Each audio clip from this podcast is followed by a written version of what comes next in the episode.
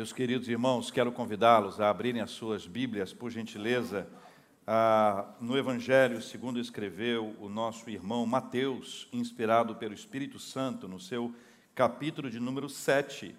Essa é a leitura que nós faremos das Escrituras, capítulo 7 do Evangelho de Mateus, a partir do versículo 1 ainda até o versículo 5, trabalhando dentro desse tema: ver defeitos nos outros é natural. Meu Deus. Hum?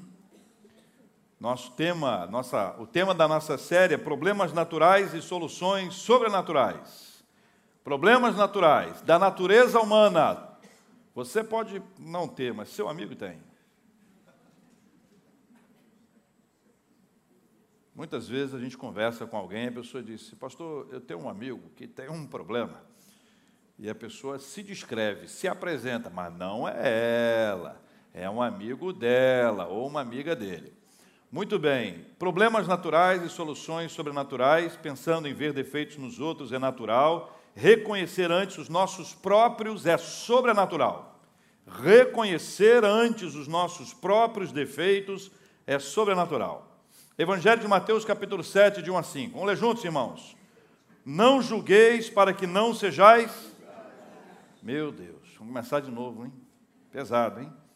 Não julgueis para que não sejais julgados, pois com o critério com que julgardes, sereis julgados, e com a medida com que tiverdes medido, vos medirão também. Porque vês tu o argueiro no olho de teu irmão, porém não reparas na trave que está no teu próprio? Ou como dirás a teu irmão: Deixa-me tirar o argueiro do teu olho, quando tens a trave no teu. E o versículo 5, como é que começa? Eu, hein? Não olha para ninguém, não. Hein? Pode falar de novo? Não olha para ninguém. Ninguém me inclui. Hipócrita, tira primeiro a trave do teu olho, e então verás claramente para tirar o argueiro do olho do teu irmão. Jesus segura a gente, porque essa é pesada. Esta é a quarta vez no Sermão do Monte, meus irmãos, em que acontece algo precioso. Jesus está nos falando sobre algo muito importante. Aliás, isso vai acontecer em quatro ocasiões.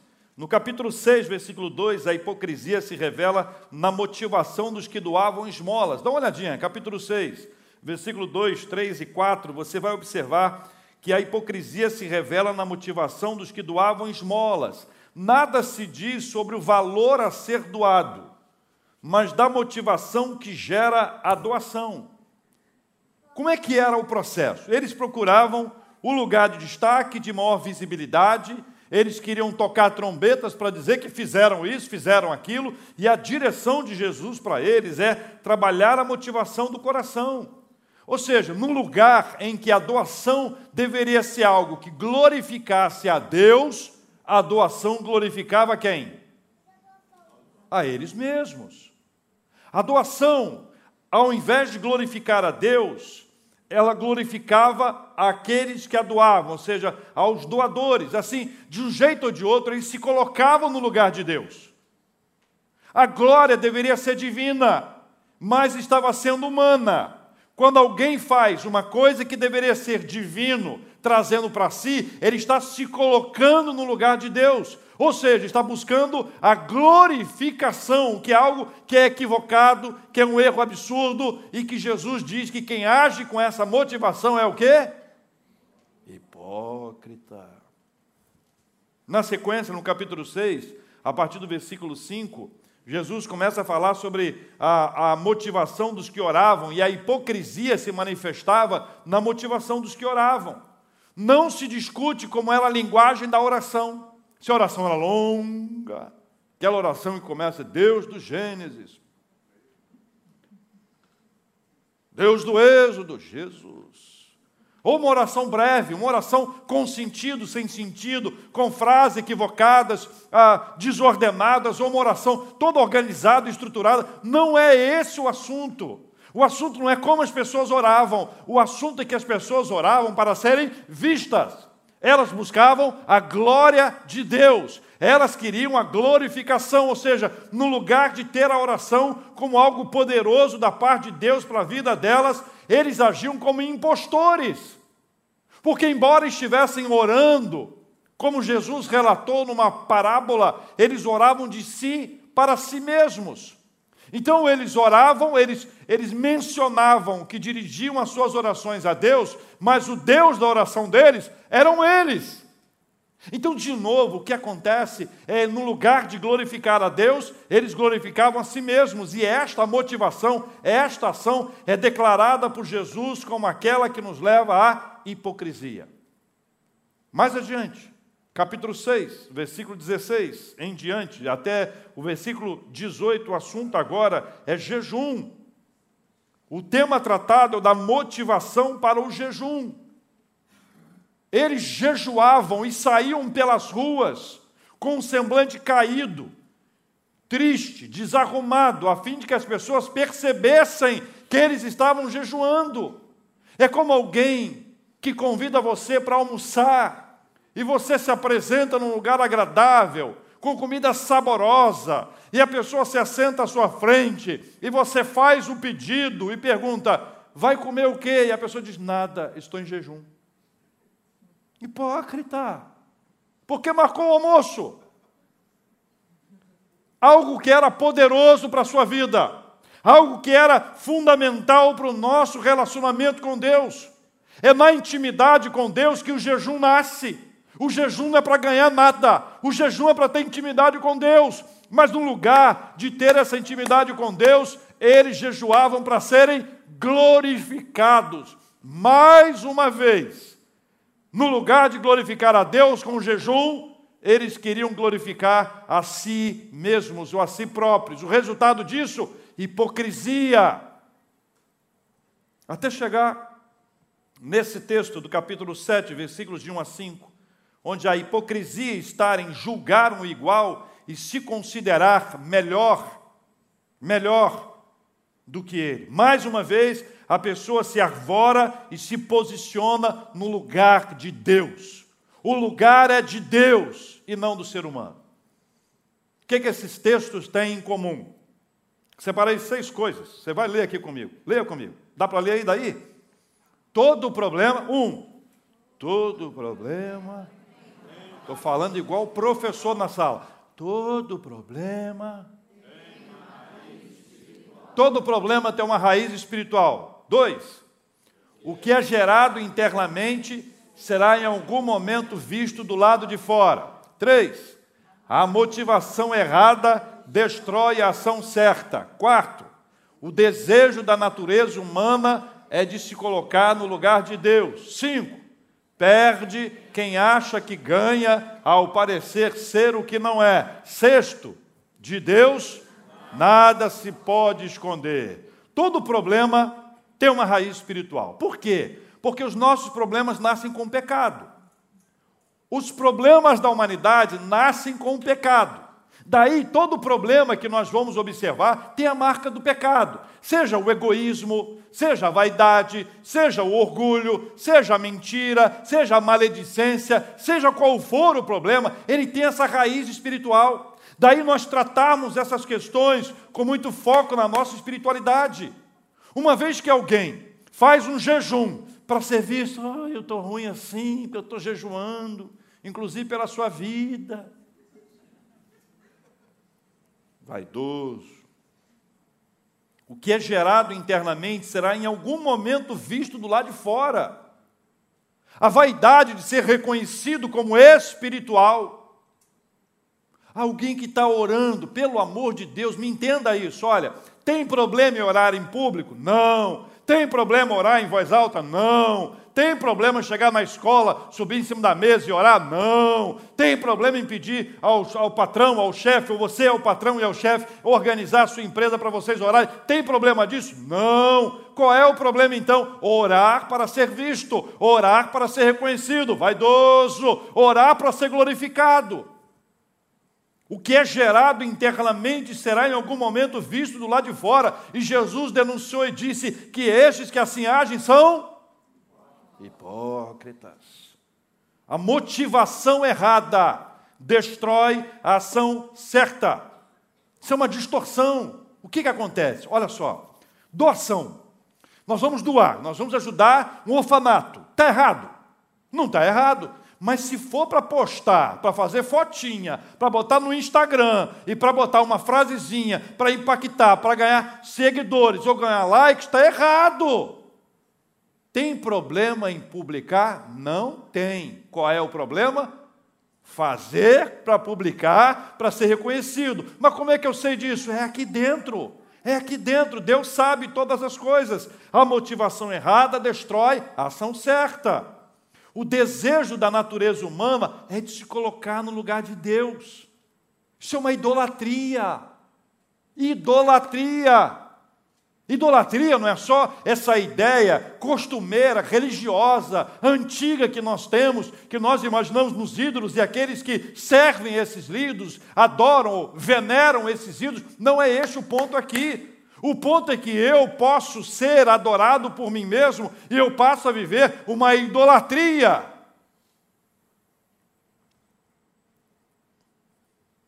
Perde quem acha que ganha ao parecer ser o que não é. O que ganha uma pessoa que não é? Um impostor. Ele só perde, ela só perde. Não tem vantagem alguma, isso é uma perda total e absoluta. Uma pessoa que finge que tem um relacionamento com o Senhor. Já contei aqui alguma vez que eu estava numa reunião de jovens, eu era parte daqueles jovens, então faz algum tempo. E uma menina que todos nós conhecíamos subiu para dar um testemunho, medrosa dos pés à cabeça. Ela disse: Meus irmãos, eu estava evangelizando, mas no passado eu já fiz coisas terríveis. A gente conhecia o passado dela, não era tão terrível assim, comparado ao, ao da maioria que estava ali. E ela disse: Eu, numa sexta-feira à noite, meia-noite, eu entrei no cemitério. Eu pensei, não entrou mesmo. Essa aí não entrou, não. Entrei no cemitério e fui lá dentro, e aí tinha lá um, um túmulo. falei, um túmulo, ela ia correr meia-noite, sexta-feira. E aí eu fui e abri o túmulo. falei, meu Jesus amado, que história louca é essa? Eu abri o caixão, o resto eu não conto, porque é, é aquilo que você está imaginando, ou pior, um pouco que você está imaginando. Terminou a reunião, chamei ela. Eu era um dos líderes do grupo. Falei, que história é essa? Ela falou assim, ah, é um testemunho. Eu falei assim, mas é seu? Ela falou assim, não, eu vi tanta gente testemunhando, eu não tinha o que testemunhar, aí eu contei um testemunho que eu ouvi. E eu sabia de quem era o testemunho. Quem? Clarice, vou contar só para você, só entre nós dois aqui, tá bom? Era de um cara que foi ator. para quem está pela internet, deixa eu contar para você que está pela internet. Vem cá, está pela internet, deixa eu te contar. Eu disse assim: eu sabia de quem era. Aí a Clarice está sentada no primeiro banco aqui na frente e diz: Quem? Talvez você não tenha ouvido por aí. Aí, Clarice, era um ator que tinha tido uma vida assim, olha, totalmente doida até que Jesus entrou na vida dele e ele foi transformado. Ele nunca mais fez isso e nenhum de nós pode fazer. Ouviram, crianças? São vocês, as crianças. Perde quem acha que ganha ao parecer ser o que não é. Imagina a conversa de maluco, a gente conversando depois, ela contando que a história não era dela. E por que contou? Ai, porque eu queria, eu queria, todo mundo estar contando. Eu resolvi contar.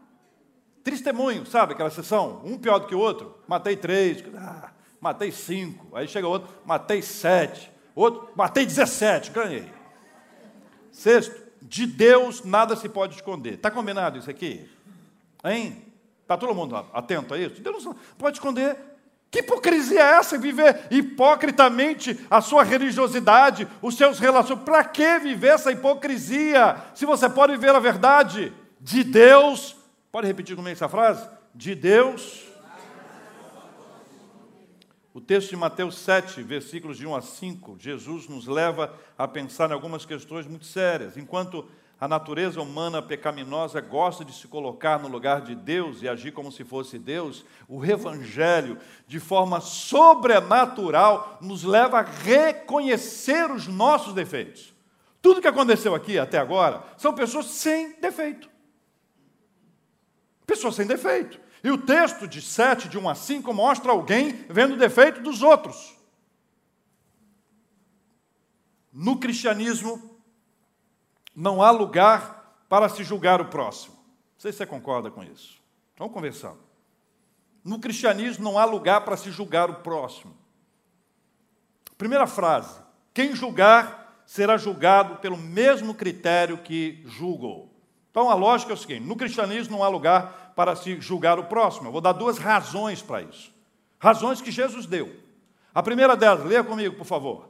Quem julgar será julgado pelo mesmo critério que julgou. Versículo 2: Pois com o critério com que julgardes sereis julgados, e com a medida com que tiverdes medido, vos medirão também. Sabe o que, que gera?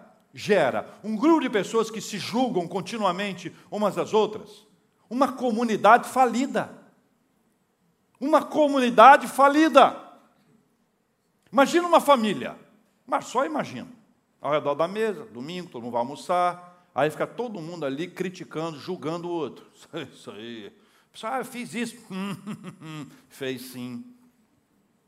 Eu não faria como fulano fez. Faria melhor. Lógico. Que absurdo que Beltrano disse. Eu diria algo melhor. Claro. Sabe o que isso gera? Isso enfraquece relacionamentos e quebra a unidade enfraquece relacionamentos. Porque ninguém aguenta ficar sob o julgamento do outro o tempo inteiro. E também a gente não pode julgar o outro em tempo algum. Então existe uma quebra do relacionamento e da unidade. A família, a comunidade, a igreja, o ambiente de trabalho vai à falência. As pessoas começam a se tratar ou a se destratar continuamente a partir do julgamento. No cristianismo não há lugar para se julgar o próximo. Isso que eu insinuei que acontece em alguns ambientes, eu não diria isso, eu não faria aquilo. Isso não é ouvido pela pessoa que está sendo julgada, mas alguém que ouve. Quem? Quem? Quem? Quem? Quem? Quem? Quem? Deus. Ou seja, essas falas nem sempre são ouvidas pelos outros, mas ditas no silêncio do coração são ouvidas por Deus.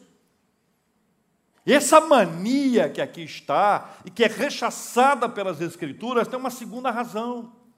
A segunda razão está aí, leia comigo. A nossa imperfeição nos impede de exercer um juízo justo. E Jesus ilustra isso de uma maneira extraordinária. Alguns vão lembrar de um ditado que diz: o sujo falando do mal lavado. Jesus ilustra isso com uma comparação extraordinária. Uma pessoa se preocupa com um cisco no olho do seu amigo enquanto há um tronco no seu próprio olho. Essa é uma tradução muito boa. Alguém tem um cisco no olho. E quem está dizendo e criticando e julgando que tem um cisco no olho, tem um tronco. É uma coisa tão absurda. Quem é que vai ter um tronco no olho? A pergunta não é essa. A pergunta é quem é que pode julgar o outro se é tão imperfeito quanto o outro? Quem é que pode se arvorar, apontar o dedo para alguém e julgar esse alguém se ele mesmo não é perfeito? Ou é angel? Ah, pastor, eu sou angel problema é Hells Angel. Eu não entendo. E Jesus também não entende, por isso ele traz isso para a gente. Ele está falando para a comunidade, está formando a comunidade, é o sermão da montanha. Então ele traz essa linguagem para a gente entender como é que pode alguém que tem um tronco no olho dizer que o outro tem um cisco. Ele chama quem age assim de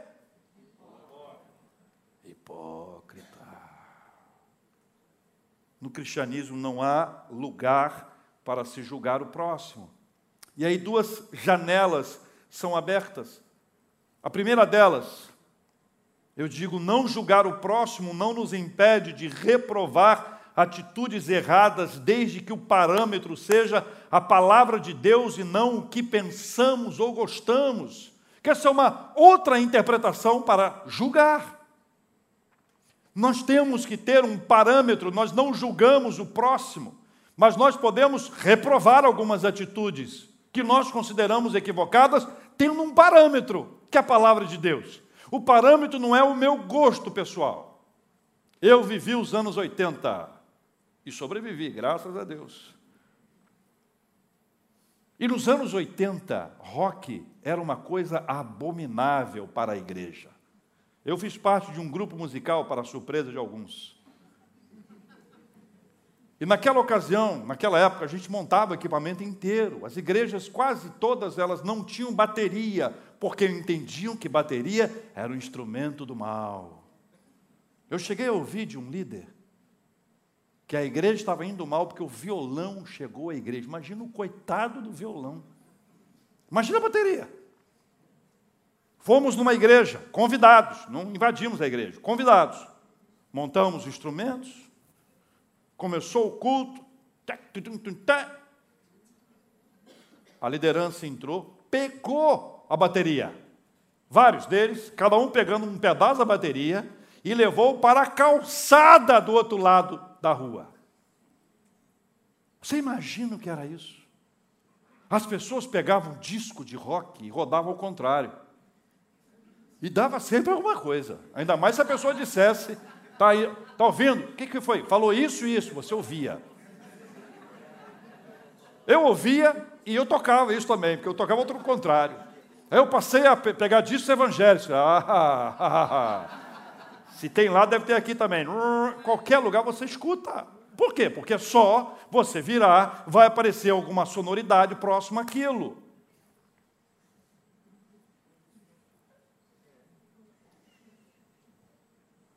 Gosto pessoal.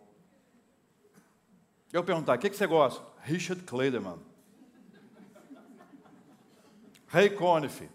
Para, para, para, para, Perfeito, gosto pessoal. Não tem fundamentação nas escrituras para dizer não ou sim.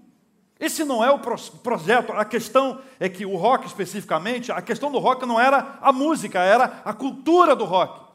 Na cabeça das pessoas vinha, sabe o quê? Woodstock. Woodstock. Vai sair desse grupo aí uma Janis, Janis, quem? Janis quê? Eu já fui para o Jimi Hendrix, já misturei os dois na cabeça aqui. Talvez estou sabendo, hein? Vou começar a perguntar perguntas bíblicas também, para ver se os mesmos que foram logo, Janis Joplin. Já comigo, eu percebi, sei quem são as pessoas. Estou brincando. O ponto, minha gente, é a análise bíblica, a análise crítica, ela é estabelecida com base nas escrituras. Nas escrituras. Então, eu posso gostar de um cantor ou de uma cantora, que é muito legal, gosto do estilo, gosto do que faz, mas se a letra não combina com as escrituras, eu vou tirar isso da minha vida. Ah, você está julgando a pessoa. Não, não a pessoa mas o conteúdo que está sendo apresentado. O senso crítico não pode deixar de existir. Senso crítico é inteligência. Senso crítico é aprender a questionar, mas eu não preciso destruir ninguém para questionar o conteúdo daquilo que a pessoa faz. Seja um ator, um cantor, um dançarino, um candidato, seja o que for, a gente precisa destruir a pessoa. A gente trabalha no campo das ideias. Não haverá lugar para ódio e destruição de reputações quando o nosso critério é o critério bíblico. Porque a crítica pela crítica gera morte. Porque criticadores de plantão nada constroem. Mas toda crítica feita com base no Evangelho, ela é feita em amor. É isso que o Evangelho faz. Nessa época dos anos 80, eu fiz parte de um. Aí já era outro grupo musical. Olha, eu estou pensando em lançar uma banda. Estou lembrando assim, participei de várias bandas. E aí fizemos um projeto lindo chamado Virada Radical. Três bandas: Shekinah, Koinonia e Fator C. E aí fomos lá, fizemos um, um, evento sensacional, uma praça. E naquela época, os meus amigos e nós ouvimos uma banda americana chamada Striper, que era uma banda de heavy metal cristão. Oh. E os caras balançavam a cabeça, cabeludo, mas a letra maravilhosa. E os caras, no show deles, nos Estados Unidos, chegavam e faziam assim: é! Eu vi e gostei. Vi e gostei.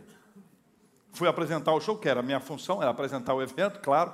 E fui apresentar o evento, e quando estava apresentando, eu falei: Ei, galera, eu amo vocês! Percebi que um pastor que estava ali não gostou muito. Deu uma olhadinha de lado, franziu a testa, levantou a sobrancelha, essa de cá. Me chamou no canto. Disse: Olha, isso aí não pode fazer, isso é, é do diabo. Falei, não, mas tem um outro dedo aqui. Não, não, tem outro dedo. Falei, mas não pode, não pode. Falei, não. Falei, não, mas ele diz que eu amo você. O pessoal fala que é isso. Eu vi Stripe, a galera. Uh, fala, Aí falou, não, rapaz. Mas nem todo mundo vai entender.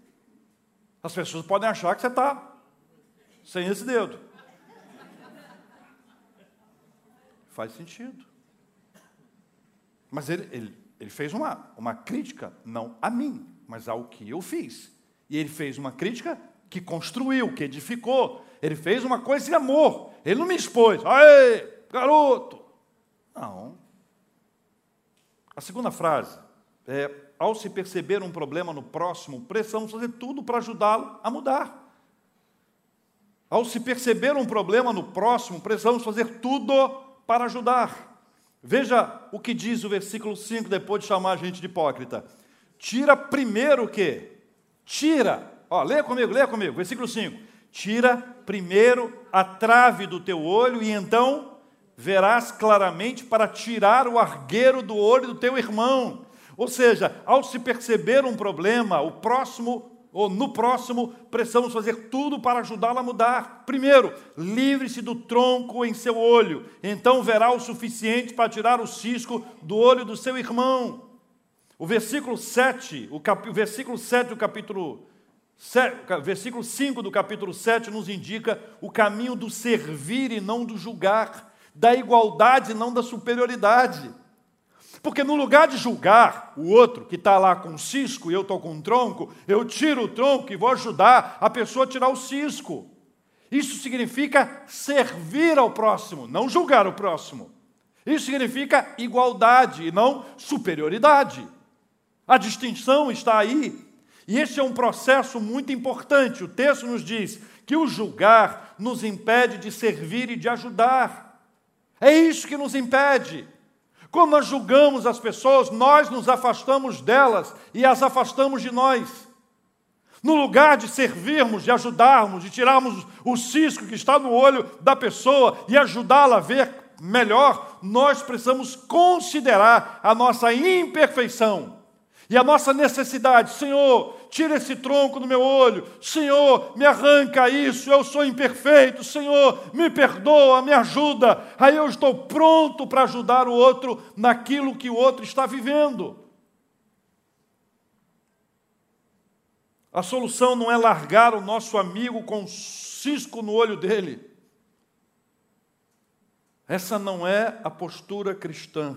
Nós somos levados a cuidar espiritualmente da gente para cuidar espiritualmente do outro.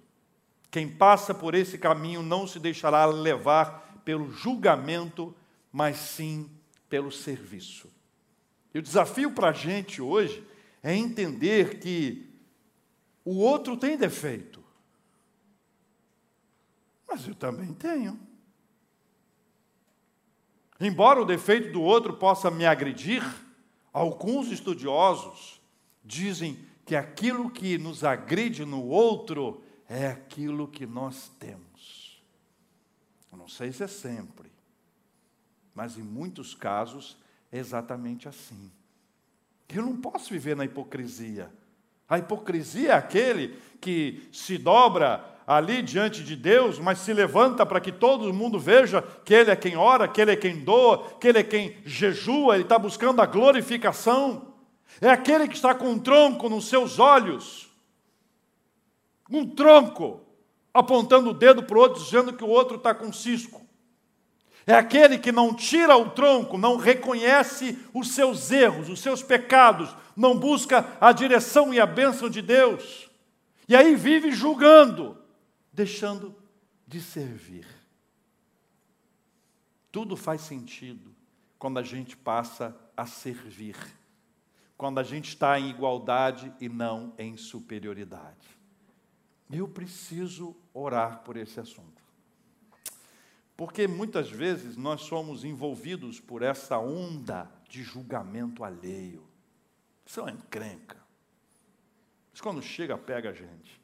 Mas eu quero dizer que, em nome de Jesus, reconhecer os próprios defeitos é sobrenatural. Sobrenatural.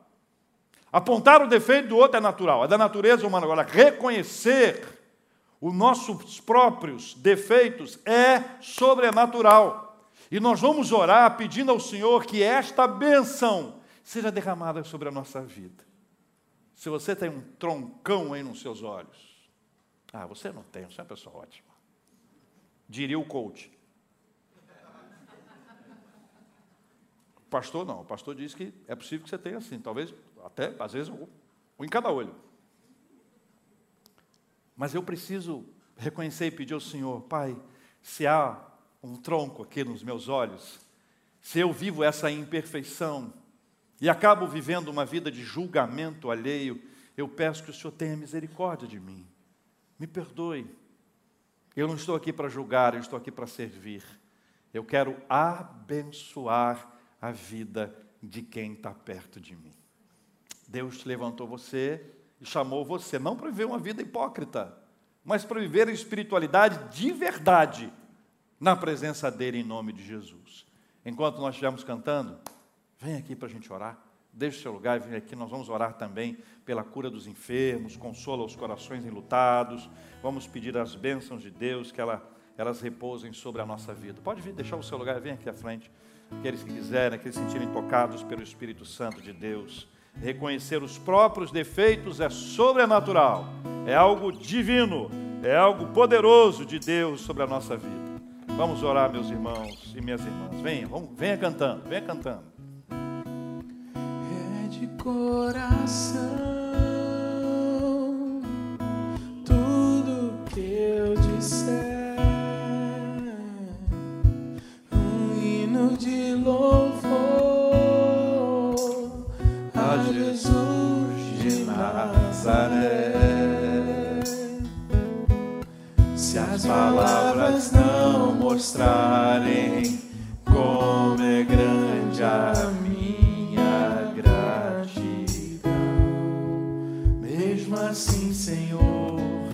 recebe o meu louvor, é de coração. Paizinho, em nome de Jesus nós oramos, pedindo ao Senhor misericórdia pelas inúmeras vezes em que resolvemos julgar o outro, rotular o outro, destruir o outro com o nosso julgamento. Quantas vezes vivemos a hipocrisia, aquele que encena, aquele que interpreta. Quantas vezes queríamos passar uma imagem que não era verdade. Uma imagem marcada pela mentira, como impostores. Mas hoje o Senhor nos traz à memória essas ocasiões e nos traz a oportunidade de nos apresentarmos diante do Senhor e pedirmos perdão em nome de Jesus. Oramos pedindo que o tronco que está nos nossos olhos, como Jesus descreveu nessa comparação para nos fazer nos fazer assimilar essa ideia, os pecados, nós confessamos ao Senhor e pedimos perdão em nome de Jesus, porque nós não queremos deixar aquele que está vivendo uma dificuldade sozinho, nós queremos servi-lo, porque não somos superiores, nós somos iguais. Enquanto iguais, queremos servir e não julgar e não nos apresentar como superiores. Nós pedimos perdão em nome de Jesus, porque não há lugar para hipocrisia na casa do Senhor, não há lugar para hipocrisia quando alguém tem um encontro com Jesus. Nós temos um encontro com a verdade. Jesus é o caminho, a verdade e a vida.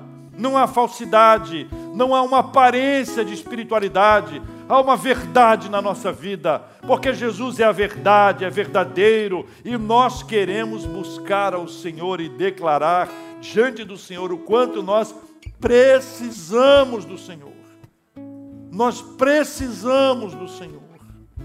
Pai, nós pedimos que o Senhor abençoe aqueles que estão passando por lutas e enfermidades, batalhas intensas vividas pelos nossos irmãos e irmãs. Oramos pedindo que o Senhor visite aqueles que estão enlutados, entristecidos, para que sejam pelo Senhor mesmo alegrados, pacificados, consolados, confortados. Oramos pelas famílias, clamando ao Senhor pela bênção da paz dentro da nossa casa.